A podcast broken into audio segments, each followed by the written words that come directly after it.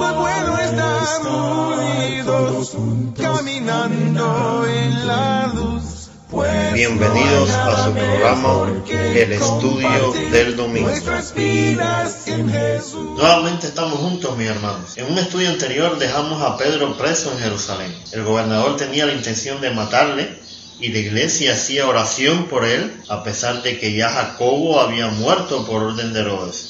Los invitamos a releer nuevamente el capítulo número 12 del libro de los Hechos y se percatará que cuando Dios responde nuestras oraciones, a veces no nos damos cuenta. Versículo número 6. Y cuando Herodes le iba a sacar aquella misma noche, fíjese, justo antes de ejecutar su plan, Pedro ya llevaba varios días preso en la cárcel, en el momento que la muerte era inminente para él, Dios decide actuar. Y Pedro estaba profundamente dormido. Lo invito a leer el texto y piense cómo un hombre puede dormir en condiciones semejantes y mucho más sabiendo que iba a morir al día siguiente. Recuerde, la iglesia hacía oración por él. Se presenta un ángel del Señor, le despierta y le dice, levántate pronto. Y las cadenas cayeron de sus manos. Ahora vístete y acompáñame. Esta es la segunda vez que un ángel saca a Pedro de la cárcel. Salen del calabozo al pasillo y Pedro piensa que es una visión, que es un sueño lo que le está pasando. Al llegar a la gran puerta de hierro para salir a la calle, dicen los historiadores que era una puerta muy pesada y que se necesitaban unos cuantos soldados para abrirla. La puerta se abrió de forma automática delante de ellos. Y estando con el ángel en la calle, éste le abandona y es cuando Pedro reacciona y dice, ahora entiendo verdaderamente que el Señor ha enviado a su ángel y me ha librado de las manos de Herodes y de todo lo que el pueblo de los judíos esperaba. ¿Cuántas veces nos ha pasado esto? Le rogamos a Dios por algo, estamos con el agua al cuello, recibimos la respuesta de parte del, del Señor y ni siquiera nos damos cuenta. O es tan grande que no podemos creer que sea verdad que Dios está respondiendo. Pero también hay algo cierto. Dios hace su parte, ahora le toca a Pedro hacer la suya para ponerse a salvo.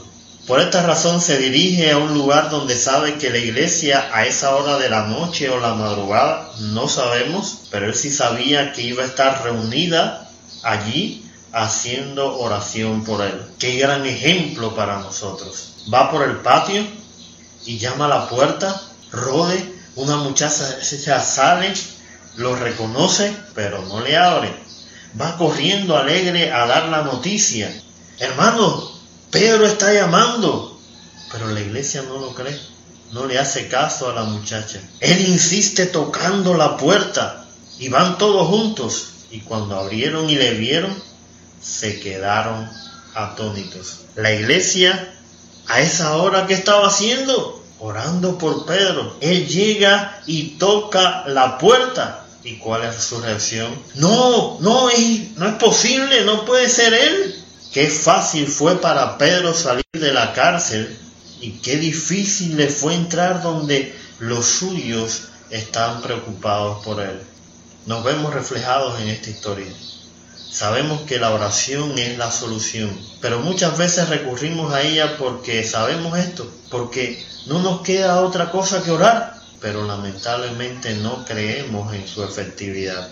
A veces no nos damos cuenta, pero en todo momento, en cualquier situación, la oración siempre es la respuesta. Lo que tenemos que pedir, hacerlo constantemente, con fe y confiar. Dios siempre responde nuestras oraciones. En el caso de Jacobo murió ejecutado espada por causa del Evangelio. Terminó su bregar por este mundo y partió con el Señor a una vida mejor. En el caso de Pedro, lo libró de la muerte y le permitió vivir un tiempo más y hacer muchas cosas por la iglesia. ¿Por qué Dios actúa así con uno y con el otro?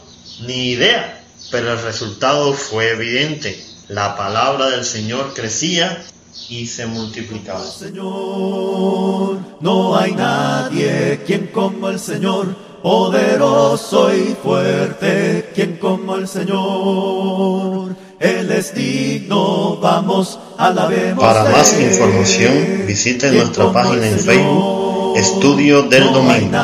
Hasta un próximo encuentro. El Señor esté con nosotros. Quien como el Señor, Él es digno, vamos, alabemos de